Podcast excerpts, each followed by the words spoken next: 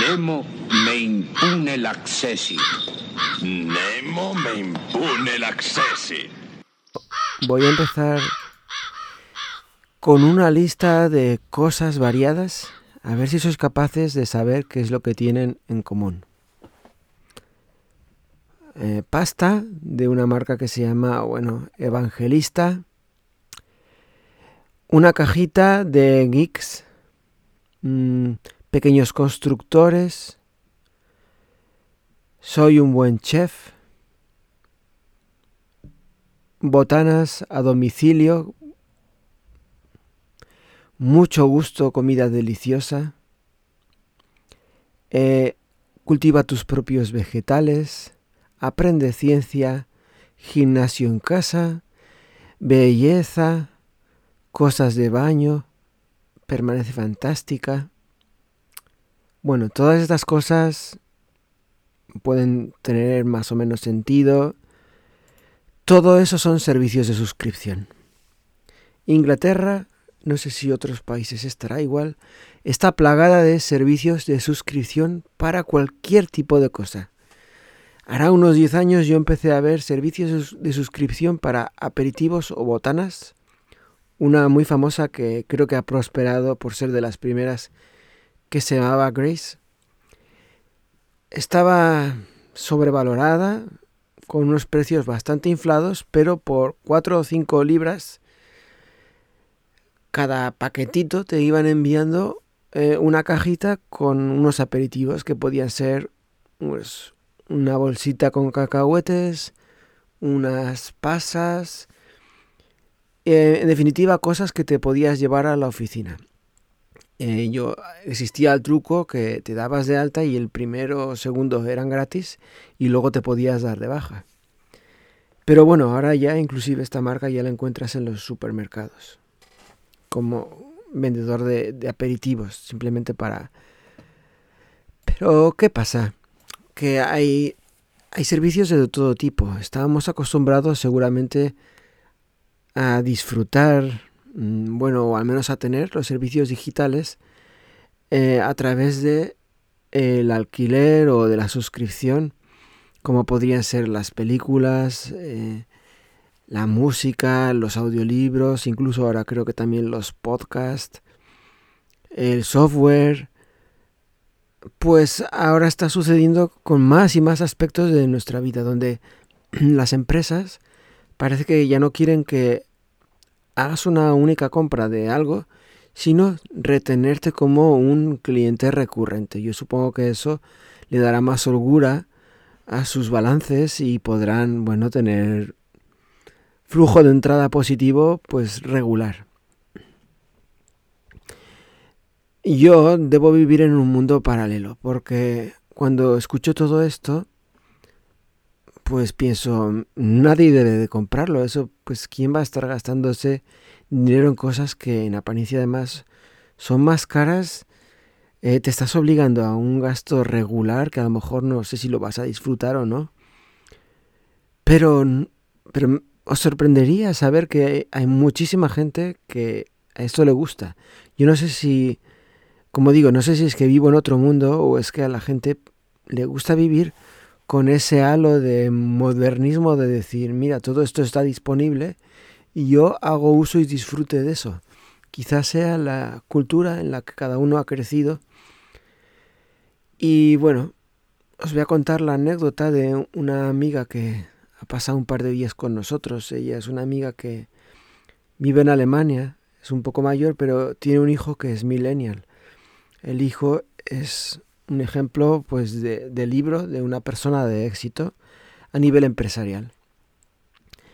Y bueno, nos contaba que su casa eh, es una casa casi sacada de una revista de estas de decoración, donde está todo perfectamente cristalino, pero es bastante curioso porque todo está en base a la suscripción, ¿no? Desde que entras en la puerta hasta la comida que se recibe en esa casa, las flores, los suplementos para los animales, y ya podríamos decir por un lado comida, pero también los juguetes o la paja a lo mejor que porque tienen un conejo. y, y me quedé sorprendido porque no lo sé, a mí todo eso es como un halo, pero me vuelvo a repetirme y, perdonad, es que debo vivir en otro mundo o ya me estoy haciendo viejo. Porque todo eso tiene un halo que para mí desprende como un vacío, ¿no? Un vacío que vamos a intentar llenar de cosas superfluas. Odio tener que estar juzgando a la gente. Yo, ¿quién soy yo para estar diciendo que está bien o que está mal? Pero como no lo entiendo, pues yo vengo aquí a comentarlo. Entonces, fijaos, eh, la casa en sí, por lo visto, es un portento de casa. Es una casa de estas inteligentes o domóticas que no tiene ningún interruptor en toda la casa, ni uno solo, fijaos, no tiene ninguno. Entras en las habitaciones y se van encendiendo las luces como por arte de magia te detectan y cuando sales de la habitación, bueno, no se apagan, pero a los 15 minutos sí, se apagan. Si es que no vuelves, o a lo mejor si te has quedado leyendo quieto, no detectan movimiento y ¿qué pasa? Pues ahí a lo mejor también se apaga, ¿no? Pero bueno, eh, saludas al, al cielo y se vuelven a encender. Y el microondas, oh, qué maravilla que el microondas lo puedes controlar con el teléfono, solamente con el teléfono. Vamos, yo no me podía imaginar que hubiera un, microondas que pudieras controlarlo así por una aplicación, pero y mucho menos que solo por la aplicación, ¿no? Y el horno igual. Pero decidme, ¿qué ventaja tiene eh, tener un único punto de fallo? O sea, reducirlo todo a tal manera de decir, oye, bueno, si tengo un microondas, dame el formato normal y luego si quieres añádele las funciones del teléfono para que yo pueda hacerlo cómodamente. Pero dame las dos opciones. Porque ¿qué pasa que si me quedo sin señal inalámbrica o, y ya, pues ya, ya la hemos fastidiado y nos quedamos sin comer e, esa noche? Bueno, pues eh, esa señora se quedó en casa de su hijo varios días y experimentó en sus carnes toda esta problemática, ¿no? De estar en casa sola y no tener nada prácticamente que comer porque hasta la comida viene con un servicio. Un servicio que tú eliges las recetas o te las, las eligen por ti y te envían semanalmente los ingredientes encapsulados en pequeñas bolsitas con la receta al milímetro, ¿vale? Todo eso, claro, ya os imaginaréis, viene con un sobreprecio alucinante que por otra parte, bueno, pues todo es economía, todo es negocio aquí y la rueda se va moviendo, ¿vale? Eh, y bueno, también hasta el sistema de entrada, que yo esto había escuchado, pensaba que era ciencia ficción, pero sistemas de entrada biométricos por suscripción. Entonces, esta familia también recibía flores cada X tiempo en un servicio de suscripción para pues tener su, su decoración así de revista. Me comentaba también que tenía una especie, bueno, esto es por llegar a los lujos así más exagerados, las mantas tradicionales que, que tenemos en casa o los nórdicos, los duvets, creo que se llaman nórdicos. Yo hoy por hoy creo que ya nadie debe utilizar mantas. Bueno, Hace años que no veo que vendan mantas regulares como las que tenía yo de pequeño, de estas a cuadros o de lana. No, ahora todos son nórdicos, eh, pero hay una especie de nórdicos que son muy especiales, que se llaman nórdicos pesados. Yo no los había oído hablar nunca. La verdad me ha entrado curiosidad, pero son unos nórdicos que están diseñados para darte la sensación de que te están como un poco abrazando así bastante fuertemente. Eh, entonces es un nórdico que tú te lo pones encima y te sientes bastante oprimido. Por lo visto eso se siente bastante bien. Es como quizá debe recordarte tus momentos cuando estabas en el útero de tu madre, que estabas bastante apretado allí. O y a lo mejor de manera natural nos ha gustado siempre dormir apretados. No, no estoy seguro, debe haber alguna explicación así.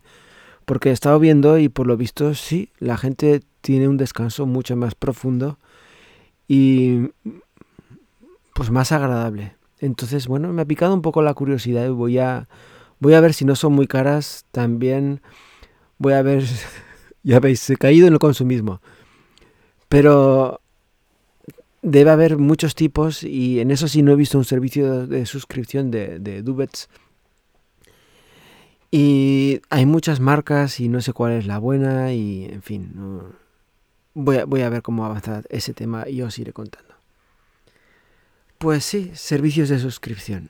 Hay muchas economías paralelas rondando aquí en Inglaterra. Tenemos gente que maneja mucho dinero y luego tenemos gente que ahora está disfrutando, y lo digo entre comillas, de lo que ha votado. Eh, fijaos una anécdota que es real, está documentada en internet, en un vídeo. Eh, hay toda una franja de pueblos en el norte de Inglaterra que han sido laboristas y ahora resulta que, bueno, ha dado un vuelco recientemente y son conservadores. Entonces, preguntado a uno de los habitantes que, que cómo estaban las cosas ahora con los conservadores, que si había notado una mejoría, que tal, y decía, por supuesto, sí, sí. Dice, ¿o qué te crees? Antes solamente había un comedor social y ahora tenemos ocho comedores sociales. Bueno, daba un poco de risa porque en realidad, bueno, es que tengo que explicar las bromas, pero bueno. Esto creo que no era una broma ah, que la hizo queriendo, ¿no? La persona, pero evidentemente si hay más comedores sociales, pues debe ser que hay más necesidad. No creo que los hayan abierto así por las buenas que hayan dicho, bueno, solo vamos a reflejar la realidad. Que el gobierno anterior no, no lo había hecho. En fin, quizás sí, ¿eh? Como va nuestro tema de poner paneles solares o placas solares. Eh, las placas solares es la manera que, o la única manera que tenemos en este momento de luchar contra la carestía que nos ha llegado de, de, la, de los precios de la electricidad. Eh, me quedé alucinado ayer. Tenemos un contador de estos inteligentes que te dice cuánto estás gastando en el momento y cuánto has gastado con el día y se sincroniza con la empresa que te provee el servicio y hasta te calcula cuánto has gastado en libras en ese momento, ¿no? Ya no solo en kilovatios, tanto de gas como de electricidad. Y bueno, era bastante triste que ayer sin tener calefacción y en un entorno bastante soleado, que por cierto sí estamos disfrutando de unos buenos días de sol, pues Creo que llegamos a las 8 libras, a eso de las 7 u 8 de la noche. Y, no está bien eso, no está bien porque hacer, haciendo los cálculos es que da miedo. Y esto solo hablo de electricidad, no estoy hablando de que haya días de verano y no parecía que tuviéramos muchas cosas enchufadas. Si pusimos más lavadoras de la cuenta y más lavavajillas, hemos tenido un visitante que ha estado por aquí, eh, los ordenadores de mi trabajo, alguna cosa más pero la calefacción está apagada. Entonces, la verdad no, no lo entiendo. Voy a tener que hacer un análisis exactamente para entender de dónde viene ese uso tan desmesurado. Pero bueno, os voy a comentar lo de los paneles solares. Resulta que eh, tomé yo varios presupuestos. Si alguien está más interesado en esto, puede preguntarme en el grupo de Telegram. Pero no voy a entrar en detalles exactamente de cuánto cuesta, pero eran. La instalación consta de 15 y nuestro tejado, el que tenemos más óptimo, no da directamente al sur, que es lo ideal, sino que da, pues, es su sudeste. Aún así vamos a recibir un buen porcentaje de, de sol y nos dijeron que podíamos conseguir 5 kilovatios, según tengo entendido, más luego una batería. Pues resulta que todo esto estaba listo para ser instalado la semana pasada y por, no sé, excusas de mal pagador, que diría yo, me buscaron tres excusas para estar cambiándome las fechas y hoy mandar la cuarta excusa. Pues la primera excusa que me dieron para cambiar la fecha me dijeron simplemente, no, oiga, señor, podemos cambiar la fecha, es que, bueno, nos viene mejor un, par de días después. Y le dije, sí, vale, no hay problema, un par de días los aguanto. Después, el día anterior, a la nueva fecha, me llaman y me dicen, bueno, tengo, tenemos COVID o algo así y uno de los equipos de instalación, porque hay varios, el que me tenían asignado tenía COVID. Y digo, bueno, pues, pues ¿qué vamos a hacer? Vamos a ver, claro, ¿qué vamos a hacer con eso, no? Y dice, no se preocupe, que el Viernes Santo eh, van a trabajar por usted, no se lo van a tomar libre y, van a estar en su casa. Y entonces el jueves anterior, que es el jueves de Pascua, pero aquí, aquí no es feriado, es, no es festivo, pues resulta que me llaman a eso ya de las 5 de la tarde, casi casi cuando yo iba a cerrar para, para la Pascua, y me dicen, oiga señor, no, lo que pasa es que eh, mañana no van a poder ir porque el instalador que iba a ir se ha caído de unos andamios del techo, del tejado, se ha roto las piernas, no sé qué, y yo claro, bueno, pues ¿qué vas a decir? Porque si es verdad es una tragedia y tampoco sabes tú. Y bueno, pues te lo tienes que creer, tienes que estar. Y le digo, bueno, de acuerdo, ¿qué procede? No se preocupe que en cuanto pase la Semana Santa ya le llamamos para, para la nueva fecha y tal, con otro instalador. Bueno, pues resulta que yo, yo pensaba en mi fuero interno. Lo que pasa es que les da pereza tener que venir en un Viernes Santo. A mí mejor me hubieran dicho, mire, lo siento, no trabajamos en Viernes Santo, que es lo lógico, si tienen familia, lo que sea, y ya está, y, tan anchos todos. Bueno, pues el martes, que fue el día de volver a, a las oficinas y tal, a mediodía me llaman y me dicen, no se preocupe, señor, lo tenemos listo para el, para el día viernes hoy, es la nueva fecha que le vamos a dar.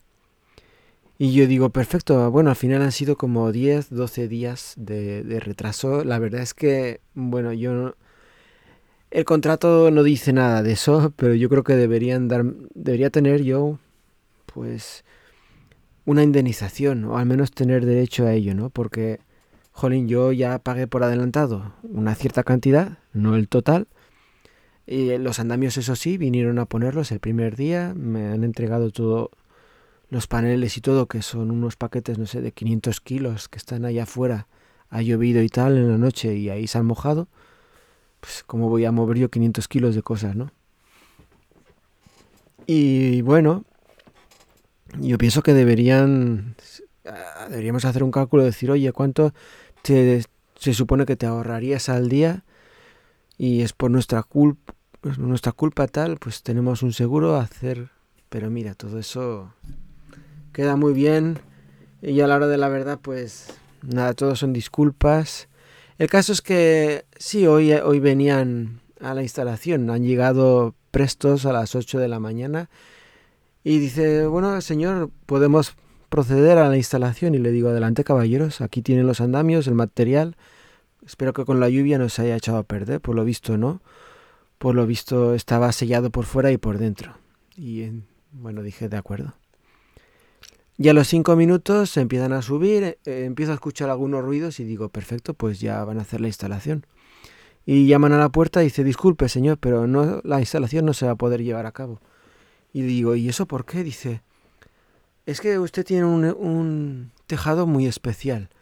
Y le digo, ¿cómo especial? Dice, sí, es que es un tipo de teja que, bueno, no lo habíamos contemplado, pensábamos que era teja normal, pero no sé qué tipo es la mía. Dice, lo que no queremos es ponerle los paneles y que luego cuando llueve, llueva le entre agua. Y digo, pues sí, pero aquí vino una persona, hizo los análisis, eh, estuvo haciendo fotografías, no sé con qué aparatos. Dice, sí, sí, pero mire, y me empezó a enseñarlo, me dice, ¿ves? Estos son unos enganches que son del tipo X y son para otro tipo de tejados, si se los ponemos le va a quedar muy mal. digo, no, no, por supuesto, si no se puede poner adelante, pero ¿cuál es la solución? Y dice, no, pues tenemos que esperar a las nueve a hablar con la central y que nos den ellos la solución.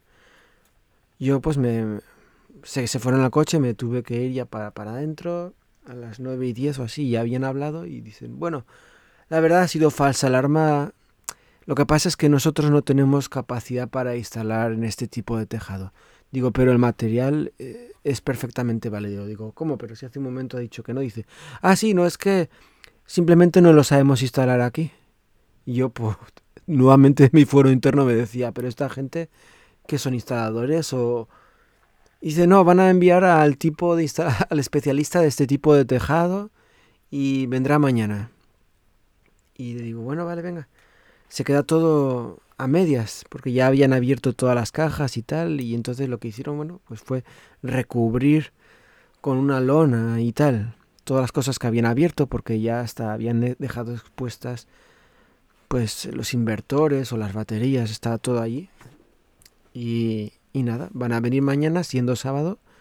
Mañana no vamos a estar, porque nos vamos por ahí. Pero yo ya les avisé y me dijeron, no, tranquilo, eh, mañana no necesitamos estar dentro y el lunes vendremos a hacer la finalización del cableado, de ponerle la batería, etcétera, etcétera y tal. Eh, oye, siento el rollazo, ¿eh? me, he metido aquí no sé cuántos minutos, pero yo espero que el lunes esté todo listo. Al final van a, van a haber sido, pues, no sé, dos semanas, dos semanas y media de retraso. Y a ver si por fin ya podemos ser un poco más autosuficientes en ese sentido. Venga, que paséis un buen fin de semana y vamos hablando. Un abrazo para los que me estáis escuchando.